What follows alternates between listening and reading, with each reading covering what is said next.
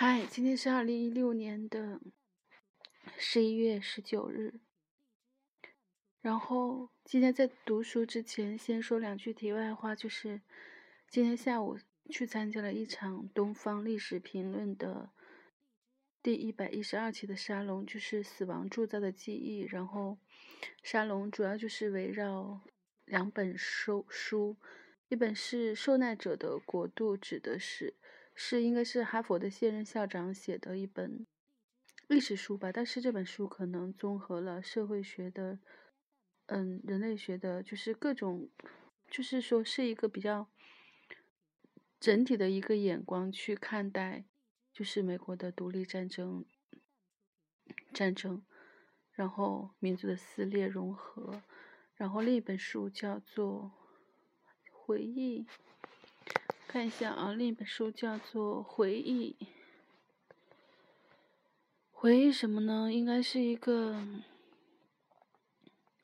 写的是德国的，写的是就是二次世界大战纳粹德国回忆空间是阿雷达阿斯曼的著作。然后其中今天有三个。就是有这两本书的翻译者、译者，还有就是清华大学，应该是清华大学的人文学院的副院长彭刚，他应该算是嘉宾主持吧。然后，其实我好像真的还是评论一下吧，就是。可能会有偏见，就是彭刚他是清华大学人文学院的历史系的教授、博士生导师，然后人文学院的副院长，教育部历史学专业教学指导委员会委员，曾任哈佛大学、剑桥大学、法国国家社会科学高等研究院的访问学学者，然后。这收纳的国度的译者是张巨国，是南开大学历史学院的美国历史与文化中心的副教授，世界史的专业美国史方向的硕士生导师。然后回忆空间的译者是潘璐，是北京大学的外国语学院德语系的副教授，而且潘璐他在德国学习做研究生活了很多年，据说。然后这三个老师给我的感觉就是还蛮奇怪的，嗯，我觉得张巨国就是那种在体制内，就是应该是从小勤勤恳恳学习，然后受到就是我们体制内的这种教育影响特别深、根深蒂固的，在他身上打了很多烙印的那种人。但是我觉得他本身应该是一个很很淳朴，然后很淳朴的人，所以。他他会就是他，比如在翻译完这本书以后，他会讲到他自己的一些感受，就是讲到尊严，讲到平平等，然后尊严的平等，然后讲到美国对于就是说这些死去的士兵的一个就是纪念碑的，就是这种遗体一定要运回国，这种安葬，然后。就是这种各种各样的这种制度，他会觉得，哦，好感动，然后觉得非常好，我们可以学习。就是不属于特别有天赋的那种人，但是就是很勤勤恳恳的学着。但是我觉得他的内心其实是蛮蛮干净的。然后就是潘露的话，因为他本身就是可能做文学研究的嘛，然后。就是不是那种思辨能力，不是那种很很强的那种。彭刚的话，应该是其实是天赋是有的，但是我觉得，因为今天的沙龙他是他是有直播的嘛，然后好像他立马就调整了他自己的态度，就是你能感觉到他的那种说，可能这也是作为一个。老师他的专业训练吧，就是或是他作为一个官员也好，就是他说话的那种内容就会特别的上纲上线的，就是特别的正统，然后会很表现，然后但是作为一个嘉宾主持来说，他没有很好的就是给予其他另外两个学者去做支持，而是一直在在某一个角度上，他其实我我觉得会有表现自己的那种，嗯，不能简单的用表现这个词啊，反正就是有那种感觉。然后当我从沙龙出来以后，就是有特别强烈的那种。想起天鹅绒监狱的这个感觉，就是当彭刚讲到人的悲天悯人的时候，其实我觉得有的时候我会觉得他内心是缺乏的，但是他又是清华大学的人文学院的历史学教授、博士生导师、人文学院的副院长，然后是教育部的历史学专业教学指导委员会的委员。啊！突然就感到深切的、深切的悲哀吗？不过又回想起上个星期参加沙龙的时候，因为今天的今天的沙龙里面有，就是像彭刚啊、潘露他们就会默认为啊，今天到场的这些听众、这些学生。可能都读过我们翻译的这两本书，然后对这些背景知识很熟悉。但是想起上个星期的时候，是两个年轻的，是两两个年轻的学者，然后他们就会，你就会觉得他们要敏锐的多，然后看问题其实要深刻的多。然后他们就会讲到，我们在这里好像我们大家都在讨论这个问题，好像对大家这个有很深的认识，但实际上。我们一定要有一个清楚的认识，就是说，有像我们这样子的想法的人，这种见识的人，然后，嗯，就是会同意这些观点的人，其实是少数的人，是很少很少的一部分人。我们一定要知道，我们自己是是只是占少数的，然后他们对别人其实可能有一个更为开放的态，更为开放的。就是会更开放，然后就是真的是在谈问题、谈谈谈这些东西、谈思想，而没有没有更多的那些比较杂的东西。嗯，这是我自己的一个总体的感受。其实我也不知道，啊，我也不想说我对不对啦，就是这就是我自己的感受，我可能就这么认为了。嗯，然后今天来读的这一部分叫做《艺术与经济》，然后，嗯，还是对书做一下简单介绍，就是书名是《天鹅绒监狱》，然后是匈牙利的作家米克洛什·哈拉茨蒂，呃，写的，翻译者是戴维娜。啊，米克洛什·哈拉茨蒂，其实我好像一直都没有。没有写他的介绍吗？那可能就没有讲。然后今天好像想写一下出版，读一下出版说明。哈，嗯，这本《天鹅绒监狱》是匈牙利的著名作家米克洛什·哈拉茨蒂的代表性作品。出版后，在欧美的知识界有相当大的影响。他所采用的文学样态被认为是描写东欧社会最为适合的文体。在评有评论甚至认为其文体本身就能和与当时的社会合二为一。这本不厚的小书描写了东欧二十世纪七十年代后期的社会文化生态和文艺知识分子的精神状态。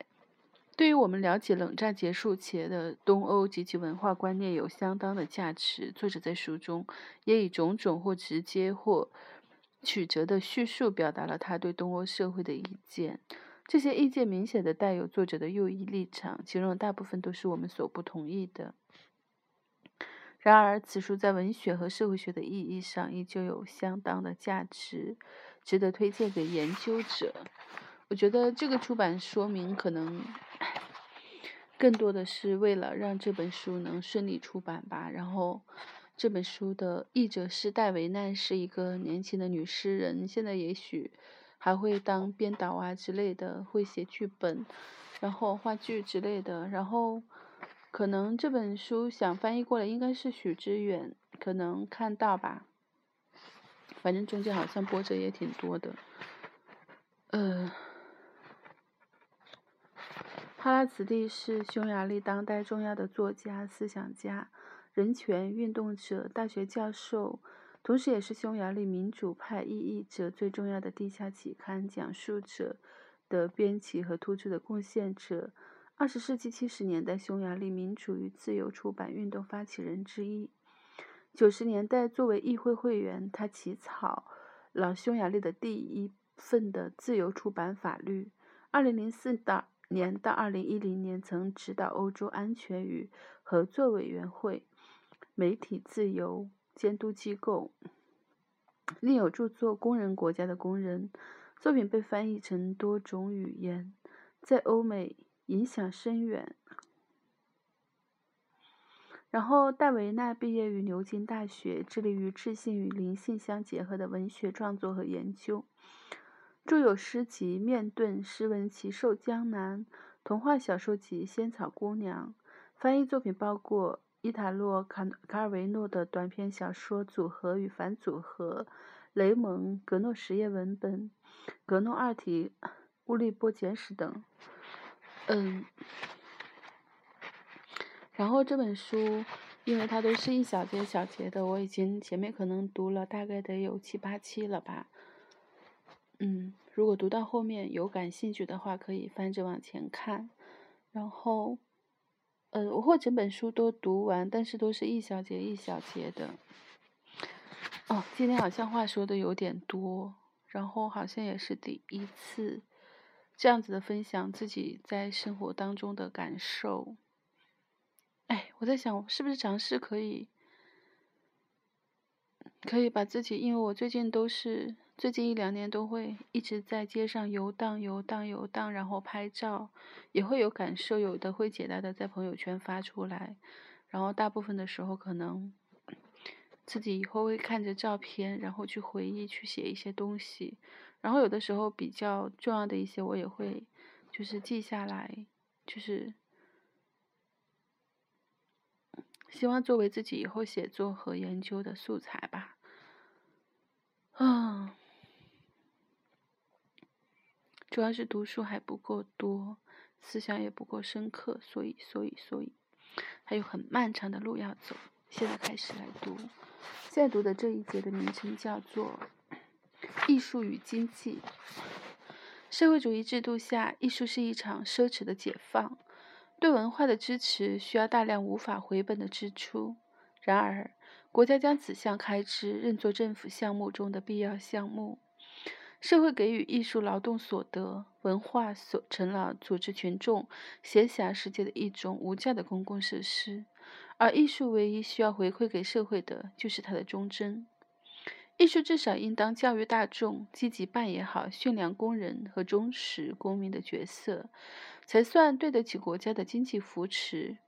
社会主义者夺权以后，这一教育目标被窄化为公然的政治鼓动。尽管生产、革命和民族主旋律的传统一直延续到后斯大林时代，人们发现，单是审美规范就足以摆平这一切。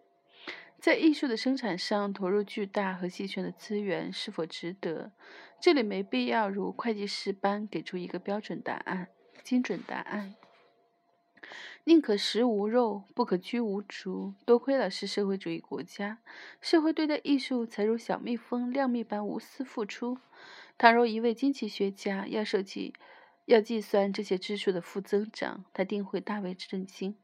多数知识分子，包括艺术团体，居然对承担损害责任洋洋自得。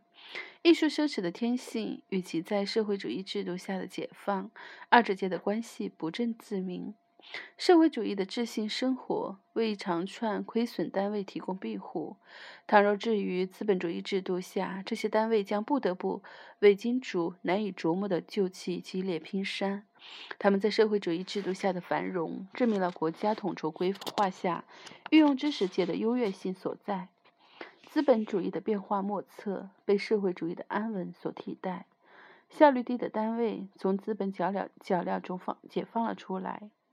这里面不乏怪异的极极端，比如二十世纪最彻底、最高效的组织成就——波尔布特独裁下的柬埔寨。激进的国家规划者为了消灭资产阶级和私有制，创造新的文化白板，杀戮了数百万的同胞。先进的社会主义国家亦不能对此类冲动免疫。事实上，这些国家充斥着奢侈的解放行为，例如计划分配就是为了消除失业压力所采取的昂贵措施。教育、信息、公众口味、科学以及艺术的全盘国有化。使得此类创意机构不再牟利，挽救他们于无谓的商海风云。不经济的解放运动整合提高提升了创造力。起初，人们对商业文化中几乎是捎带着创造的文丰富知识漠不关心。随着创造性劳动攀上社会活动的顶峰，付出变得不可避免。作为国家的代表。艺术家们近乎是集体想象的操控者，世世代代，他们都将为了自身利益去维护国家在文化上的垄断威望。当然，奢侈的解放并非个体的解放。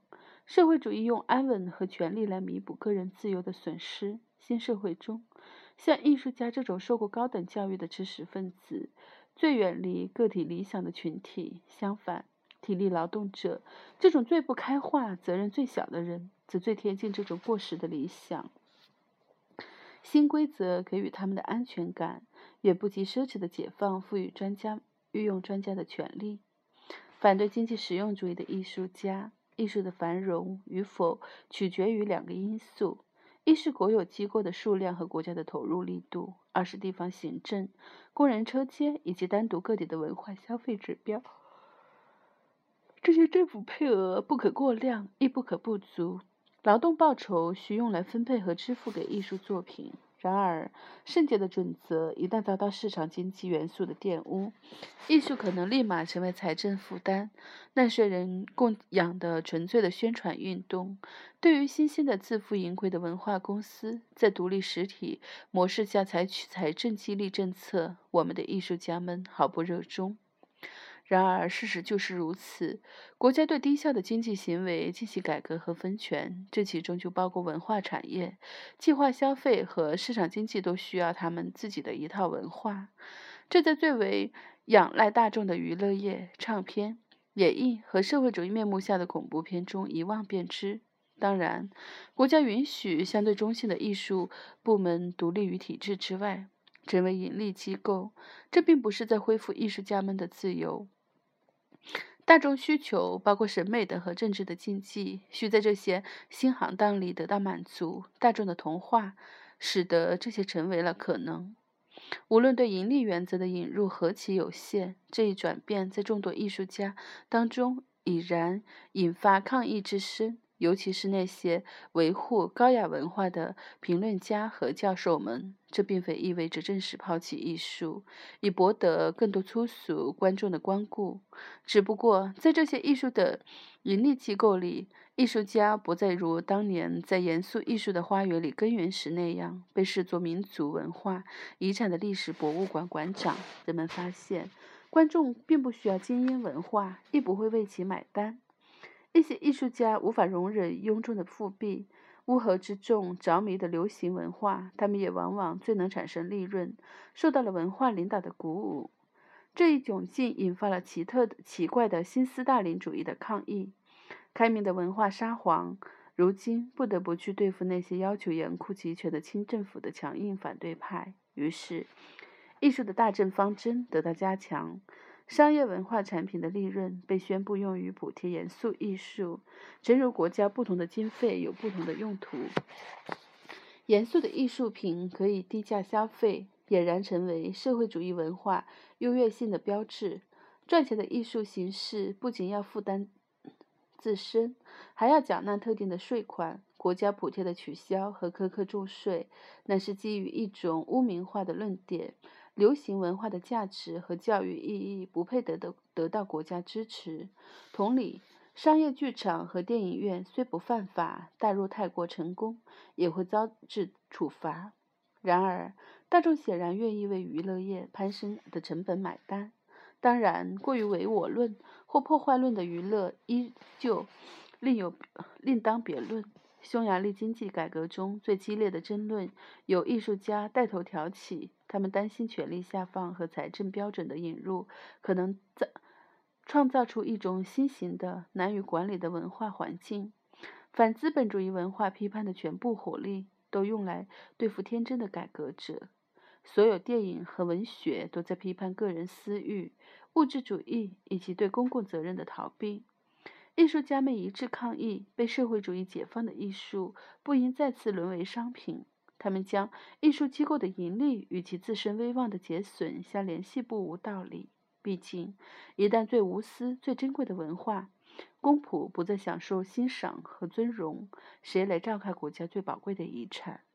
政治领袖们定然窃喜地发现，文化割裂的恐惧大大减弱了对审查的反对。严肃不盈利的艺术获得新的光环。作为支持者的国家，如今被视作审美创作的创新的庇护者和低级尽管盈利大众文化的反对者。作为稳固价值和建设性人文的担保，审查制度受到欢迎拥护。经济实用主义的文化局限，除了政客，艺术家是世俗化、实用主义和相对主义最顽固的敌人。他们反对竞争精神和逐利动机带来的一切。一方面，整个社会都渴望市场原则的回归；另一方面，官方文化孤立地站在其对立面。这种设想并不成立。社会各群体和各阶层对于分权的渴望都是有限的。经济压力导致了实用主义倾向，以及随之而来并不然、并不必然出现的中庸思想。但在国有化的社会主义社会，从某种程度上说，这种压力在各行各业表中表现尚浅。即便是工业化时期，社会主义社会也从来不会仅仅为经济所驱动。诚然，一定程度上，每个人都尊重常识，连艺术家也不喜欢工厂党委组织的工人见面会，一群饥饿、惊恐的观众欢迎他们的到来。与此同时，对于每一个负责任的员工而言，责任感。责任越大，对利益原则的抗拒就越强烈。我们努力工作，维护这样一个工业社会。在这个社会里，没什么是需要勤奋追求的。资本主义你死我活的竞争结束了，再不必争抢厮杀，工作效率显著下降。公众对此既懊恼又隐隐自豪。这不单单是一种经济现象，更是一种文化现象。一旦国家控制力削削弱，连工人阶级亦会有所担忧。关于经济效益的争论有时相当激烈。这并不是简单的正统社会主义强硬派和经济实用派之间的斗争。双方人为都属御用专家，他们绝不可能与国有化、计划经济和信息指挥系统为敌。他们呢，实乃以上三者的产物，集权稀释的初期征兆，足以说服经济实用主义者们。改革绝不能挑战国家垄断。诚如艺术家向政治美学妥协，这些经济实用主义者们很快认识到国家权力的更高利益。国家社会主义不允许工人再度成为经济主力，摆脱束缚，不再充当艺术、政治、体育、计划生育、教育、国防等集体傀儡。那会是经济发展太过高昂的代价。通过财政激励获得的更高生产力。令老板难于维持对员工在文化上和政治上的主导，而这主导性又对工厂工作场所的安宁至关重要。工作效率较低，无疑意味着经济总量的利润下滑。